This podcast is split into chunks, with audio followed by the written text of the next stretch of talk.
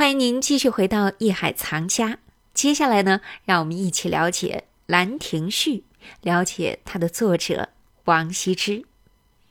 王羲之是我国历史上最著名的书法家，他对我国书法艺术的发展做出了杰出的贡献，因此人们尊称他为“书圣”。这位被后人倍加推崇的书法家，爱好可也是别具一格。到底会是什么样的爱好呢？好，接下来让我们一起了解。欢迎走入艺海藏家。王羲之好像也有很多爱好啊，我嗯听说特别喜欢鹅，是吧？哎，对，这个当时启功先生啊，经常爱写这个诗，叫这个“山阴道士如相问，应写黄庭唤白鹅”。那这个王羲之为什么爱鹅呢？就是就是这个其实我也挺奇怪的， 嗯，我觉着这个大文人、啊大艺术家都会爱动物。你想，徐德亮老师就特别爱猫，哎，这点我们知道， 啊，是吗？啊家里有好多只呃猫，哎也许我我觉得啊，它这鹅呀，第一，鹅呢是非常洁白的，嗯而且鹅呢永远抬头挺胸，永远那么漂亮，姿态很端正。但是它一走，你想这鹅走道，转摇个摇转个摆哎摆这它那摇摇摆摆吧，感觉上还像那种传统的文人儒家的那种宽袍大袖，哎，一走走道撇着脚子，迈着方步，这种感觉好像硕学鸿儒一样。嗯，所以王羲之呢很喜欢鹅，我估计是这个道理。他不喜欢哎那种反正很做作的东他西他哎，啊，最喜欢鹅，嗯而且这喜欢什么就研究什么，就是他喜欢的鹅肯定不也不是一般的鹅。啊，有这么一回啊，他跟这个他儿子一块儿一叶扁舟游历绍兴，这个山阴道上啊，在是山阴嘛，这是过去绍兴古称。哎，看见一群鹅，哎，这群鹅太漂亮了，一看就是好种的最好的鹅。这鹅是谁的呢？是旁边道士的，道士养的。哎呀，这王羲之喜欢，就琢磨着是问这道士说：“您能不能把这鹅卖给我呀？我喜欢。”道士说：“我凭什么卖给你？我也喜欢这这鹅，不我给您钱。”道士说：“我不要钱。”对，我要鹅，哎，我 要钱干嘛用啊？我是出家人。嗯，哎呀，我真喜欢。后来道士一看，这王羲之都知道他写字好啊。嗯道士说：“这样吧，您不是爱鹅吗？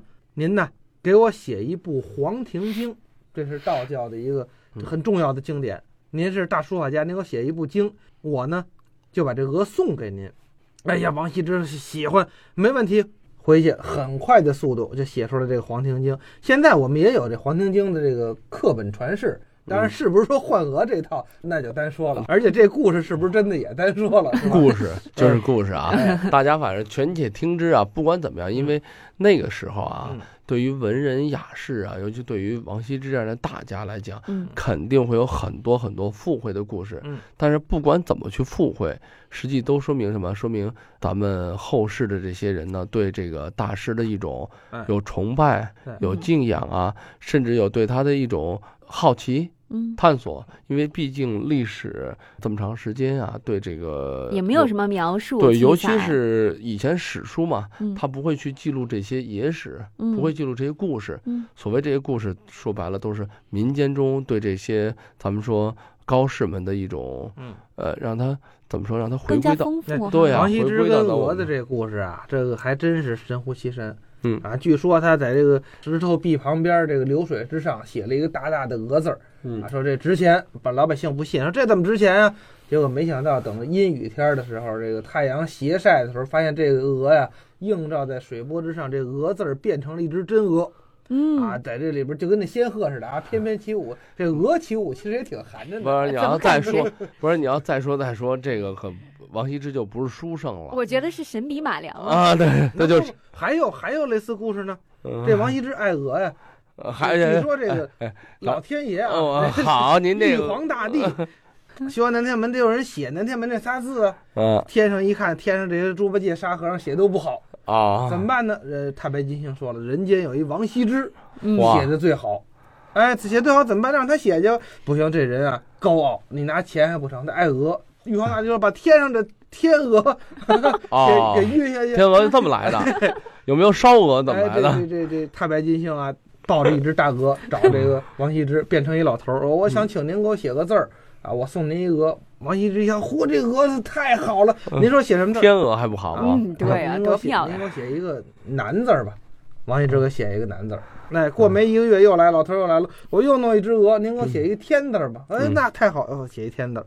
又过一月又抱只鹅，您给我写一门字儿得了。集齐了，哎，王羲之这写这门字儿，写到最后一笔的时候，这竖往下一拽，哎，一想南天门，哎，这怎么回事儿啊？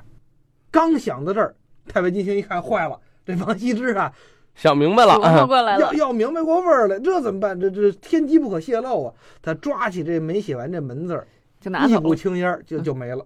贴所以哪儿据了？说呢，天上这南天门这门字儿啊光有竖没有勾。呃，哦这何老个师，您要不信，您就上天看看去。我刚才要说，我说那个德亮，你上去完了给我张照片，我 看看。反正我知道故宫有的字儿是没门， 也不是这故事啊。哎呦，德亮这个，但是我们从这个故事里嗯面能够看到哈，人们对于王羲之的喜爱或者崇拜也好，或者是希望他能够更为我们所亲近。对啊，说回到《兰亭序》啊，嗯我们想知道在书写《兰亭序》的时候，在这篇文章当中到底表达了王羲之他怎样的一些想法和感情感悟呢？这个文章呢，实际上咱们通篇看来呢，感觉呢，如果普通的一读啊，我就是来记录了一下当时的场景，嗯抒发了一个状态。为什么说能被誉为天下第一行书？它绝对不是偶然的，也嗯，不是说大家就是光靠名头说王羲之是个大书家，我们就认为他写得好或怎么样，而是因为他在这个文章里面思考了很多问题。因为当时东晋的名士风流的时代啊，崇尚老庄，大谈玄理，嗯，也就是说不务实际，思想很虚无。那个时候，每个人都在谈国事，每个人都在讲政治，但没有一个人是说为什么我们讲政治，我们要怎么去做能把国家治理好。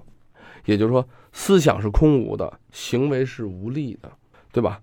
可是呢，作者呢，这个时候很冷静地思考下来，说这样不行。嗯为什么？就他看到所有的这些东西的时候，他会想到，就是每个人啊都有一死，对吧？我们嗯都逃不脱这个命运的这种归宿。嗯但是在我逃不脱命运的归宿的时候，我们看到今天我们现在这个曲水流觞、名士在高谈的时候，我们应该做什么感想呢？我虽然是把今天的大家写的文章啊东西都记录下来了，嗯但实际上，在他的眼里，这些东西是虚无的，是对社会无助的。从他的心态来讲，为什么作为第一行书的这篇文章，他从思想上、从感情上，他实际是在游离于当时的士大夫之外的。他跟当时的东晋的这种所谓空无的老庄的这种哲学呀、所谓这种消极的这种遁世的态度是截然不同的。它是他的更为实际的，他是更为实际。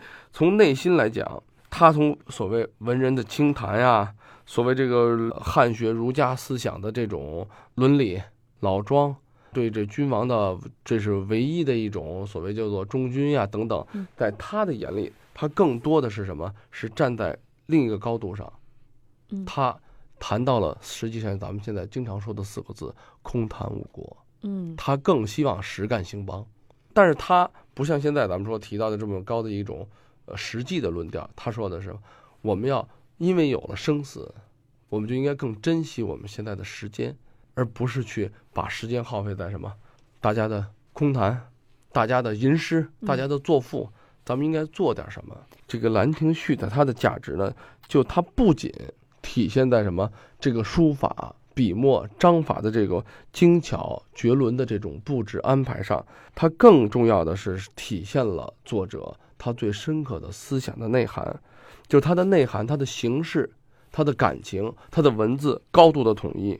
他从书家的书作内容到形式有一种非常完美的结合，这种完美的结合呢，摆脱了当时啊在东晋的时候，这之前书家什么书家为政治服务，嗯我的政治崇尚清谈，所以说在之前为什么章草很有法度啊，对吧？以前的这个从隶书以这个实用书体到了这个魏晋南北朝，它的章草，呃，有法度，然后很清秀嗯，然后就像文人的性格一样，我是为了政治服务。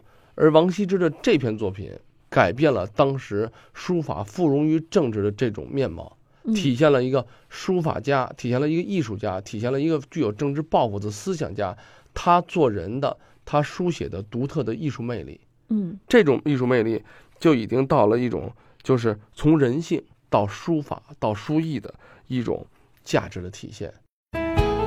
这里是艺海藏家。本节目由喜马拉雅独家播出。